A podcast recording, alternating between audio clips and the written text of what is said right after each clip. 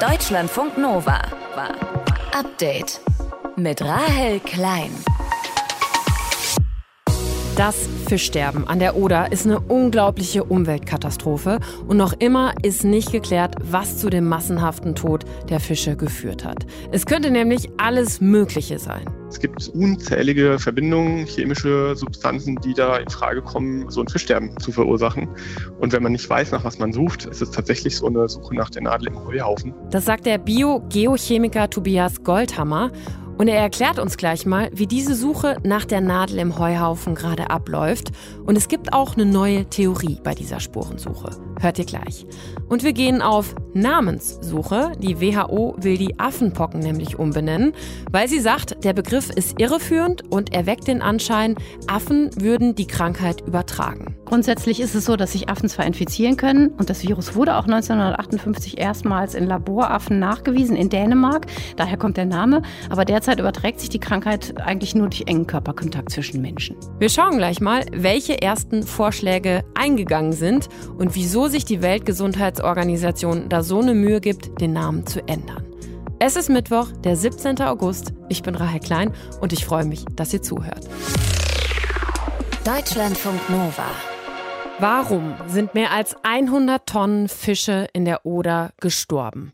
Seit über einer Woche wird in Deutschland auf Hochtouren nach den Ursachen geforscht. Erst hieß es ja, es könnte an Quecksilber liegen. Das war dann aber wohl nicht der Grund. Dann gab es die Vermutung, in Polen wären Chemieabfälle ins Wasser geleitet worden. Und jetzt gibt es aber eine neue Theorie. Es sind jetzt neue Erkenntnisse dazugekommen, dass es sich möglicherweise um eine Algenblüte handelt. Das sagt Gewässergeologe Christian Wolter. Und dieser Algenverdacht, der wird jetzt eben weiter untersucht. Aber wir haben uns gefragt, warum ist das so schwierig rauszufinden und wie wird das gerade gemacht? Fragen wir Tobias Goldhammer. Er ist Bio-Geochemiker am Leibniz-Institut für Geowässerökologie. Tobias, du bist ja selber nicht an der Analyse beteiligt, kennst aber die Methoden, die da gerade angewandt werden. Warum dauert das so lange rauszufinden, woran die Fische gestorben sind? Ja, bisher sind wir irgendwie davon ausgegangen, dass es sich hierbei um eine Verunreinigung handelt, die zum Beispiel durch einen Industriebetrieb eingebracht worden ist oder äh, weil jemand Abfälle verklappt hat. Und das ist natürlich so, es gibt unzählige Verbindungen, chemische Substanzen, die da in Frage kommen, so ein Fischsterben zu verursachen. Und wenn man nicht weiß, nach was man sucht, ist es tatsächlich so eine Suche nach der Nadel im Heuhaufen. Hm. Und es ist unglaublich schwierig, da der richtigen Substanz auf die Spur zu kommen. Und ist das dann so, dass man die toten Fische untersucht oder untersucht man das Wasser oder beides? Oder wie versucht man dann irgendwas auf die Spur zu kommen? Im besten Fall untersucht man tatsächlich beides. Einerseits, weil man natürlich wissen will, woran die Fische gestorben sind. Also manche Chemikalien oder Stoffe hinterlassen tatsächlich Spuren auch dann im toten Fisch. Wobei man gleich einschränken muss, so ein Fisch verwest natürlich bei den aktuellen Temperaturen auch super schnell. Mhm. Und man kann sich vorstellen, da steht dann ein ganzer Cocktail an verschiedenen Verbindungen, weiteren Substanzen, die dann so eine Analyse auch ganz, ganz schwer machen. Und zum anderen will man aber natürlich auch wissen, ist ein Gift beispielsweise noch im Wasser vorhanden. Das heißt also, gibt es sozusagen diese Gefahr weiterhin. Deswegen müsste man eigentlich schon beides untersuchen. Und wenn du sagst, das können ganz, ganz viele unterschiedliche Verbindungen oder was auch immer sein. Also von wie viel sprechen wir da? Also ich stelle mir das halt so vor, ne? es gab ja mal die Vermutung, es könnte Quecksilber sein. Das lässt sich ja wahrscheinlich einfach nachweisen. Dann denkt genau. man sich so, ja, okay, das könnte es sein, fertig. Aber so einfach ist es ja offensichtlich nicht. Ja, genau. Also das fängt zum Beispiel schon damit an, wurde ja viel zum Beispiel über, über so eine Salzfracht gesprochen. Mhm. Ne, da stellt sich natürlich jeder vor, ja, okay, das ist vielleicht so Kochsalz. Auch Kochsalz, was für uns jetzt erstmal harmlos klingt, kann tatsächlich in einem bestimmten Kontext, unter bestimmten Bedingungen auch eine gefährliche Wirkung entfalten. Aber es gibt darüber hinaus ja auch noch ganz andere Salze, die sozusagen ja, dieses Signal, das man da beobachtet hat, eben sorgen können. Und dann muss man natürlich gucken, okay, wie sieht das aus? Das ist aber vielleicht noch eine einfache Analyse. Aber wenn wir uns zum Beispiel angucken, es gibt ja zum Beispiel unglaublich viele Pflanzenschutzmittel, wenn man es ein bisschen positiv sagen will, man kann auch sagen Insektenvernichtungsmittel oder so. Da gibt es einfach unglaublich viele auch in der Produktion von Lacken, Schmierstoffen und da sprechen wir eher über so eine Größenordnung von tausenden Substanzen dann wird es halt einfach schwierig. Und bei so vielen Substanzen, die in Frage kommen, ist es natürlich auch fast unmöglich, die alle im Labor vorzuhalten, beziehungsweise wird man damit dann auch nicht fertig. Und macht das einen Unterschied, wie schwierig oder einfach das ist, ob das eine natürliche Ursache hat oder ob zum Beispiel was Giftiges reingeleitet wurde?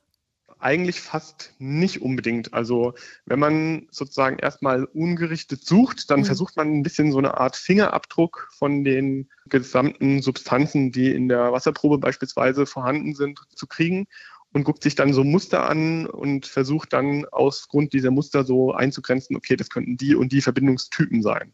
Und dann kriegt man auch vielleicht eine Idee darüber, okay, ist es in Anführungszeichen natürlich vorkommendes Gift so oder ist es halt ein Gift, was sozusagen eingebracht wurde so. Ne? Hm. Ja. Jetzt gibt es ja die neuesten Vermutungen, dass es vielleicht eine Algenblüte sein hm. könnte. Kannst du uns dazu schon irgendwie was sagen? Also wie man darauf gekommen ist, es gibt ja solche Beobachtungs- oder Monitoring-Daten von den Behörden und die zeigen halt ein ganz interessantes äh, Muster, nämlich dass sozusagen tagsüber der Sauerstoffgehalt im Wasser zunimmt, gleichzeitig nimmt auch der Chlorophyllgehalt zu und äh, der pH-Wert nimmt zu. Und, und nachts nehmen alle diese drei Parameter auch dann gleichmäßig ab. Mhm. Und das sind solche chemischen Indizien dafür, dass da tatsächlich Algenwachstum stattfindet. Da wird jetzt natürlich weiter dran geforscht, um was es sich dabei handelt und ob das beispielsweise ähm, eine Alge ist, die Giftstoffe produziert. Und das Wichtige ist ja auch, wie kann es zum Beispiel sein, dass die Alge da vorkommt? Weil wir haben ja jetzt zurzeit so eine äh, Situation, dass in der Oder relativ wenig Wasser ist, hat wenig geregnet, ist gleichzeitig super warm. Wir wissen auch, dass eben da jetzt so eine wie auch immer aussehende Salzkonzentration ist. Das heißt also, vielleicht ist es auch eher so, kann man sich vorstellen, das Wasser eher so wie so ein Brackwasser. Und unter mhm. solchen Bedingungen können natürlich bestimmte Algen dann bevorzugt werden, die vielleicht dann auch Giftstoffe produzieren. Wenn das der Fall sein sollte, ähm, dass es dann ein Organismus ist, was natürlich durch besondere Bedingungen, die auch der Mensch mit verursacht hat, dann eben begünstigt ist. Ne? Noch immer ist nicht final geklärt, warum so viele Fische in der Oder gestorben sind. Was die Spurensuche so schwierig macht, das hat uns Biogeochemiker Tobias Goldhammer erklärt. Deutschlandfunk Nova. Update. Es sind schon erste Vorschläge eingegangen.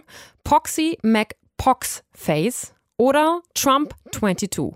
Gesucht ist ein neuer Name für die Affenpocken. Die Weltgesundheitsorganisation WHO will die Viruserkrankung nämlich umbenennen und man kann mithelfen beim Namensuchen. Verena von Keitz aus unserem Deutschlandfunk Nova Team hat sich das genauer angeschaut. Verena, warum will die WHO den Namen denn ändern? Ist der Hintergrund, dass in Brasilien ja Menschen Affen angegriffen haben und mit Steinen beworfen, weil die dachten, die übertragen die Krankheit? Also die WHO will den Namen schon länger ändern. Diese Vorfälle in Brasilien machen aber anschaulich, was die Motivation dahinter ist, dass nämlich der Begriff Affenpocken einfach irreführend ist, weil er den Anschein erweckt, Affen würden das Virus übertragen, das die Krankheit auslöst. Grundsätzlich ist es so, dass sich Affen zwar infizieren können und das Virus wurde auch 1958 erstmals in Laboraffen nachgewiesen in Dänemark. Daher kommt der Name. Aber derzeit überträgt sich die Krankheit eigentlich nur durch engen Körperkontakt zwischen Menschen. Und ein neuer Name soll dann dieses Missverständnis aufklären. Ja, genau. Er soll nicht irreführend und nicht stigmatisierend sein. So sehen es auch die Empfehlungen der WHO zur Benennung von Krankheiten vor. Die sind im Jahr 2015 veröffentlicht worden, um mit der Praxis Schluss zu machen, dass Infektionskrankheiten nach bestimmten Menschen, nach Orten oder nach Tieren benannt werden, so wie es jahrhundertelang gemacht worden ist.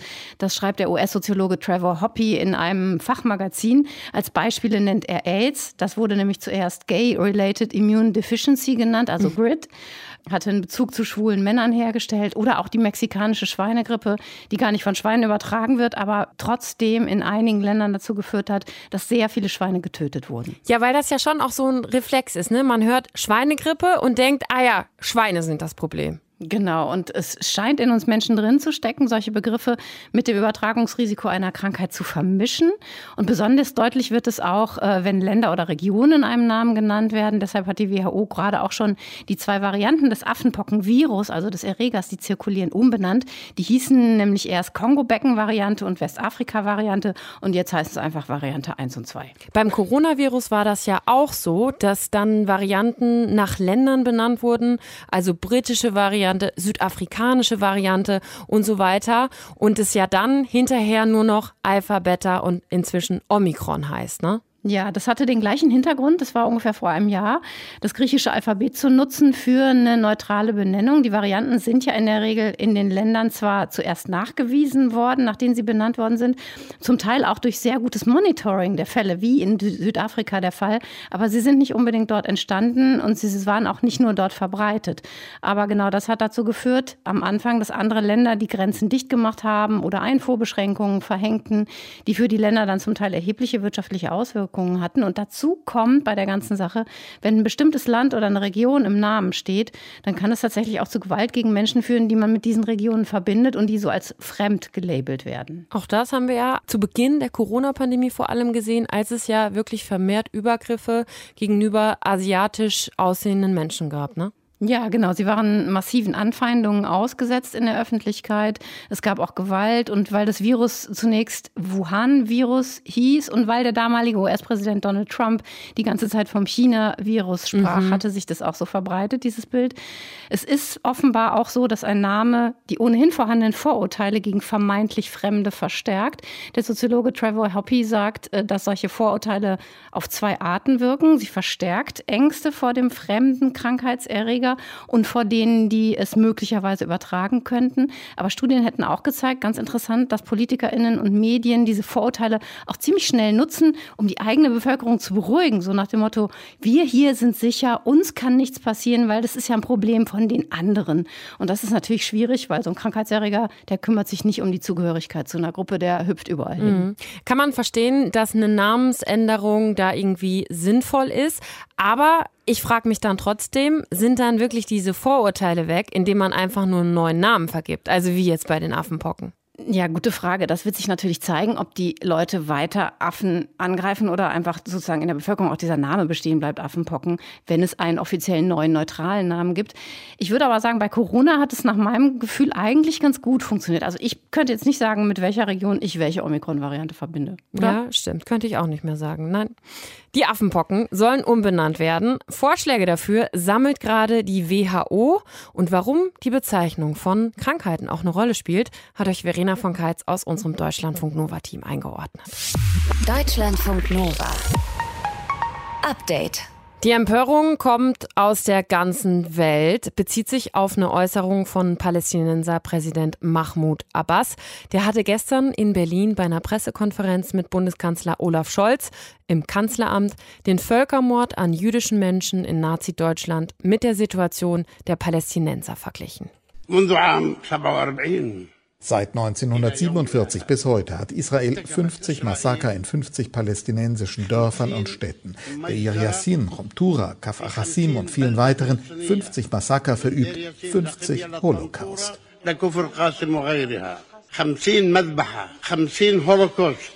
Ja, und Scholz hatte auf diese Äußerung nicht sofort reagiert, sondern sich erst später geäußert. Deswegen ist er unter anderem vom Zentralrat der Juden massiv kritisiert worden, aber auch nicht nur von dem. Und nach der massiven Empörung hat sich auch Mahmoud Abbas selbst nochmal zu Wort gemeldet. Den aktuellen Stand kennt Anne Präger aus dem Deutschlandfunk Nova Nachrichtenteam. Anne, was sagen israelische Politikerinnen und Politiker denn eigentlich zu dem Holocaust-Vergleich von Abbas? Also der israelische Verteidigungsminister Benny Gantz, der hat bei Twitter geschrieben, dass die Worte von Abbas verachtenswert und falsch seien und ein Versuch, die Geschichte zu verzerren und umzuschreiben. Und der israelische Premierminister Jair Lapid, der hat bereits auf Twitter reagiert und erklärt, dass Abbas Israel 50 Holocausts vorgeworfen habe, während er dann auch noch auf deutschem Boden gestanden hat. Das äh, ist nicht nur, Zitat, eine moralische Schande, sondern auch eine monströse Lüge. Und dabei hat sich Lapid darauf bezogen, dass sechs Millionen Menschen, jüdische Menschen im Holocaust ermordet worden sind, darunter auch eineinhalb Millionen jüdische Kinder. Und Lapid hat auch nochmal geschrieben, die Geschichte wird ihm, also Abbas, nie verzeihen. Und was sagen die Menschen in Palästina? Also das palästinensische Außenministerium hat äh, sinngemäß gesagt, dass Israel mit der Emporung ja nur ablenken wolle von der Besetzung der palästinensischen Gebiete. Und der Radiochefkorrespondent der ARD, Tim Assmann, der schon viele Jahre aus Tel Aviv berichtet und die Situation vor Ort kennt, der schätzt es so ein, dass in der palästinensischen Bevölkerung die Aussagen von Mahmoud Abbas nicht umstritten sind. Kritik an Abbas Worten oder auch diesem ja, Holocaust-Vergleich, der kam aus vielen anderen Ländern. Wie hat jetzt Palästinenser Präsident Abbas darauf nochmal reagiert? Also er versucht seine Worte zu relativieren, indem er sagt, er habe mit seinen Äußerungen am Dienstag, also gestern im Bundeskanzleramt, nicht beabsichtigt, die Einzigartigkeit des Holocaust zu bestreiten. Und er sagt auch, dass er den Massenmord an den europäischen Juden durch das NS-Regime, Zitat, aufs Schärfste verurteilt und dass es sich beim Holocaust um das abscheulichste Verbrechen in der modernen Menschheitsgeschichte handele. Und er sagt, dass er mit seinen Äußerungen ähm, sich auf die am palästinensischen Volk begangenen Verbrechen und Massaker von israelischen Truppen bezogen hätte. Und lässt sich sagen, wie ernst Abbas das jetzt meint, wenn er da so ein bisschen zurückrudert? Also dazu hat sich der Präsident der deutsch-israelischen Gesellschaft geäußert. Das ist der ehemalige Bundestagsabgeordnete von den Grünen, Volker Beck. Abbas ist ein notorischer Holocaustleugner. Er hat darüber eine Dissertation geschrieben in den 80er Jahren. Neu daran ist lediglich, dass es auch im Kanzleramt wiederholt hat. Es gab ja auch sehr, sehr viel Kritik am Umgang mit diesem Vergleich, weil Olaf Scholz nicht danach direkt in dem Moment reagiert hat und diese Äußerung kritisiert hat, sondern erst später gegenüber der Bild-Zeitung. Genau, da hat er dann gesagt, dass gerade für uns Deutsche jegliche Relativierung des Holocausts unerträglich und inakzeptabel ist. Das hat er heute Morgen auch nochmal bei Twitter geschrieben und auch, dass er zutiefst empört sei über die unsäglichen Aussagen des palästinensischen Präsidenten. Diese späte Reaktion, die ist dann unter anderem heftig vom Zentralrat der Juden in Deutschland kritisiert worden und auch von Oppositionschef Friedrich Merz von der CDU. Und auf diese Kritik wiederum hat sich dann heute der Sprecher von Olaf Scholz geäußert. Also der ist da gestern bei der Pressekonferenz dabei gewesen. Das ist Steffen Hebestreit. Und er hat so ein bisschen die Verantwortung dafür übernommen, wie die PK gelaufen ist. Und er sagt, er hat diese Pressekonferenz beendet, ohne seinem Chef da die Chance auf eine Reaktion zu geben. Und äh, Scholz habe ihn deshalb auch beim Abgang von der Bühne, Zitat, angeraunzt, weil er gerne noch was entgegnet hätte. Und da wären dann aber die Mikrofone schon ausgewiesen. Hm. Wie geht's jetzt weiter? Also für morgen ist zum Beispiel schon mal wieder ein Telefonat anberaumt äh, zwischen Bundeskanzler Scholz und dem israelischen Ministerpräsidenten, also Jair Lapid, wo sie über diesen Vorfall sprechen. Die Holocaust-Aussagen von Palästinenser-Präsident Mahmoud Abbas schlagen weiter hohe Wellen, auch wenn Abbas versucht zu beschwichtigen. Die Infos zusammengefasst hat euch Anne Präger aus unserem Nachrichtenteam. Deutschlandfunk Nova. Update. Ja, bei den niedrigen Wasserständen wird ja gerade allerlei gefunden in Flüssen und Seen. Stabbrandbomben zum Beispiel, so in Baden-Württemberg in einem Strandbad passiert oder Anfang der Woche eine Handgranate am Rheinufer. In den USA gab es jetzt Berichte über mehrere Skelettfunde an einem See und das wollte unser Reporter Martin Krenner dann aber doch mal genauer wissen. Lake Mead ist ein riesiger Stausee an der Grenze zwischen Nevada und Arizona. Der Colorado fließt hier mitten durch die Wüste und wird vom Hoover Dam aufgehalten. Auf einer Strecke von etwa 170 Kilometern bildet das Wasser dort unzählige Buchten und Klippen im Black Canyon und liefert Trinkwasser und Strom für die nächste Stadt, Las Vegas, und für die ganze Region. Und noch einen Zweck hat der See. Lake Mead ist offensichtlich ein ganz hervorragender Ort, um dort Leichen loszuwerden. Police say a body found on the shores of Lake Mead had been underwater since the 1980s. The skeletal remains were found in a barrel this weekend by boaters. Wanderer, Badegäste und Stand-Up-Paddler haben in den letzten Monaten am Ufer mehrere Skelette entdeckt. Bei einigen ist sich die Polizei noch nicht sicher, unter welchen Umständen die Menschen ums Leben gekommen sind. Bei mehreren Leichen wird aber vermutet, dass es sich um Mitglieder der Mafia aus Las Vegas handelt. Einer wurde nämlich eindeutig mit einem Kopfschuss getötet, wahrscheinlich in den 1970er Jahren und in einem Ölfass versenkt. Die Polizei befürchtet jetzt, dass solche Funde in nächster Zeit noch öfters passieren werden. There's a very good chance as the water level drops that we are going to find, you know, additional human remains. Dass diese Leichen nämlich jetzt entdeckt wurden, hat mit dem Klimawandel zu tun. Der Colorado liefert nämlich schon seit mehreren Jahren immer weniger Wasser und Lake Mead schrumpft. Die Wasseroberfläche ist vor kurzem auf ein Rekordtief gefallen und liegt mehrere Dutzend Meter unter dem Höchststand. Und eine ganz ähnliche Situation erleben wir ja gerade in Deutschland. Der Rhein, die Donau, die Weser, aus allen möglichen Regionen kommen Nachrichten über Rekordniedrigwasser. Allerdings mehr Leichen wurden deswegen noch nicht gefunden. Theoretisch ist das durchaus möglich, möglicherweise auch äh, in der Praxis. Meint Fred Zack. Er ist Rechtsmediziner, er hat lange Zeit an der Uni Rostock gelehrt und dort 35 Jahre lang Leichen obduziert. Ich habe in Mecklenburg in meiner Dienstzeit so einen Fall nicht gehabt, aber die Wasserstände in den Flüssen gehen schon zurück und es ist durchaus möglich, dass solche Knochenfunde auch zunehmend in Deutschland passieren. Zum Beispiel am Sonntagnachmittag beim Spaziergang im trockenen Flussbett. Hübsche Vorstellung. Aber was sollte ich denn jetzt eigentlich machen, wenn ich so einen Knochen finde, der irgendwie nicht danach aussieht, als wäre er beim letzten Grillen übrig geblieben? Dann habe ich keine andere Wahl. Wenn ich ruhig schlafen möchte, äh, möchte ich, dass das geklärt wird. Und ich rufe die Polizei und die wird die weiteren Schritte unternehmen. Während die meisten von uns wahrscheinlich nicht zuverlässig menschliche Knochen von anderen unterscheiden können, lernen Pathologen sowas natürlich. Wir Rechtsmediziner erkennen die Menschenknochen in der Regel schon durch das Anschauen von außen, makroskopisch ohne Hilfsmittel. An der Größe, an der Form und an der Beschaffenheit. Die einzelnen Knochen im Skelett sind nämlich Lehrstoff der ersten Semester. Da, wo die Muskeln und Sehnen ansetzen, da gibt es dann Ausziehungen am Knochen ne, oder Eindellungen und äh, je nachdem, welchen Knochen man hat, die sind immer typisch für eine Spezies. Und wenn nun ein verdächtiger Knochen gefunden wird, dann sorgt die Polizei dafür, dass ein Rechtsmediziner an den Fundort kommt und für Klarheit sorgt. Und im schlimmsten Falle wird das Ergebnis dann so aussehen wie am Lake Mead. Menschlicher Knochen, Jahrzehnte alt, Mordopfer. Vielleicht geht es aber auch so aus, wie bei einem Fall, den Fred Zack vor ein paar Jahren erlebt hat. Da wurde ich äh, nach Güstrow äh, in Mecklenburg gerufen, weil dort ein Säuglingsskelett äh, auf dem Hinterhof gefunden worden sei bei Aufräumarbeiten. Also alles zusammenpacken, ab auf die Autobahn um die 50 Kilometer Strecke. Ob es jetzt Nacht ist oder Wochenende, egal, Einsatz ist Einsatz. Und nach der Autofahrt mit dem Kriminaldauerdienst stellte ich auf dem Hof des Hauses fest, dass das Skelett einen Schwanz hatte und es am ehesten ein Katzenskelett gewesen war. Peinlich für die Polizisten, die den Schwanz einfach übersehen hatten. Aber im Dienste der Rechtssicherheit rücken Pathologen eben auch für tote Katzen aus. Deutschlandfunk Nova. Update. Immer Montag bis Freitag auf deutschlandfunknova.de und überall, wo es Podcasts gibt.